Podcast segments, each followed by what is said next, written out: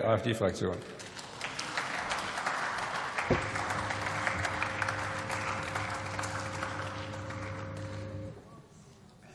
Wertes Präsidium, meine Damen und Herren! An Karl Lauterbachs Stelle wäre mir dieser Gesetzentwurf auch zu peinlich, um im Bundestag darüber diskutieren zu wollen. Daran, dass der Gesundheitsminister bei der Einbringung seines eigenen Gesetzentwurfs nicht anwesend ist, kann man sehen, wie wenig Karl Lauterbach die Pflege wertschätzt. Statt sich um bessere Arbeitsbedingungen in der Pflege zu kümmern, doktert die Regierung nur an der Ausbildung herum. Hunderttausende Pflegekräfte fehlen, weil die Arbeit in der Pflege in Deutschland zu unattraktiv ist. Die Bürokratie ist zu hoch, das Gehalt zu niedrig für den physisch und psychisch sehr belastenden Beruf. Zehntausende Pflegekräfte haben daher in den letzten Jahren der Pflege den Rücken gekehrt. Solange die Arbeitsbedingungen nicht besser werden, wird sich nichts am Pflegemangel ändern egal wie viele sie ausbilden oder anerkennen. Solange weiterhin abertausende Pflegekräfte jedes Jahr frustriert den Beruf verlassen, wird der Mangel an Pflegekräften immer größer werden.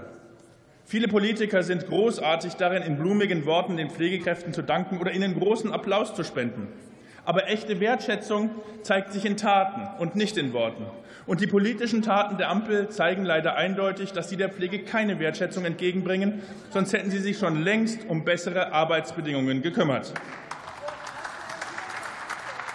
Mit diesem Gesetzentwurf werten Sie die Pflegeberufe sogar weiter ab. Ausländische Abschlüsse sollen leichter anerkannt werden. Dabei unterschätzt die Regierung in ihrem Multikulti-Wahn, wie leicht man sich in so manch anderem Land eine neue Identität, einen Abschluss oder auch Arbeitszeugnisse kaufen kann.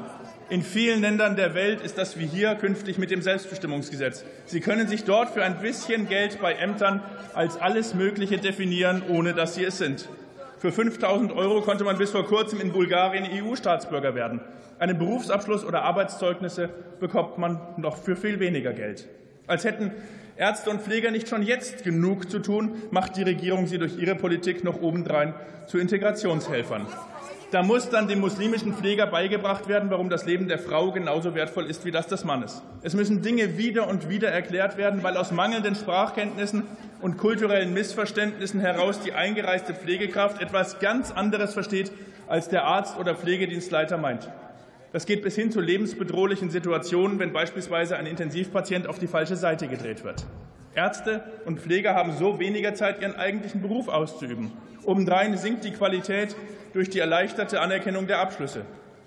Hauptleidtragende dieser Politik sind die Patienten in Deutschland, aber die einheimische Bevölkerung interessiert die Regierung ja leider schon lange nicht mehr meine Damen und Herren, immer mehr Pflegekräfte nach Deutschland zu holen und die Pflegeausbildung ständig neu zu regulieren, löst kein Problem. Ja, hören Sie mir zu, was gute Pflege ist. Können Sie gerne zuhören. Egal ob Intensivpfleger, Hebamme oder Altenpfleger, die Berufe in der Pflege müssen endlich wieder so attraktiv werden, dass Menschen nicht nur in diese Berufe gehen, sondern dort auch dauerhaft bleiben. Nur so geht gute Pflegepolitik. Die Bundesregierung muss endlich aus dem Tiefschlaf aufwachen und aufhören, der Zerstörung des deutschen Gesundheitswesens weiter tatenlos zuzusehen. Es ist höchste Zeit, sich endlich um die wichtigen Themen in der Gesundheitspolitik zu kümmern, um bessere Arbeitsbedingungen, um einen Abbau der Bürokratie und um eine auskömmliche Finanzierung. Momentan steht dafür nur die AfD. Vielen Dank.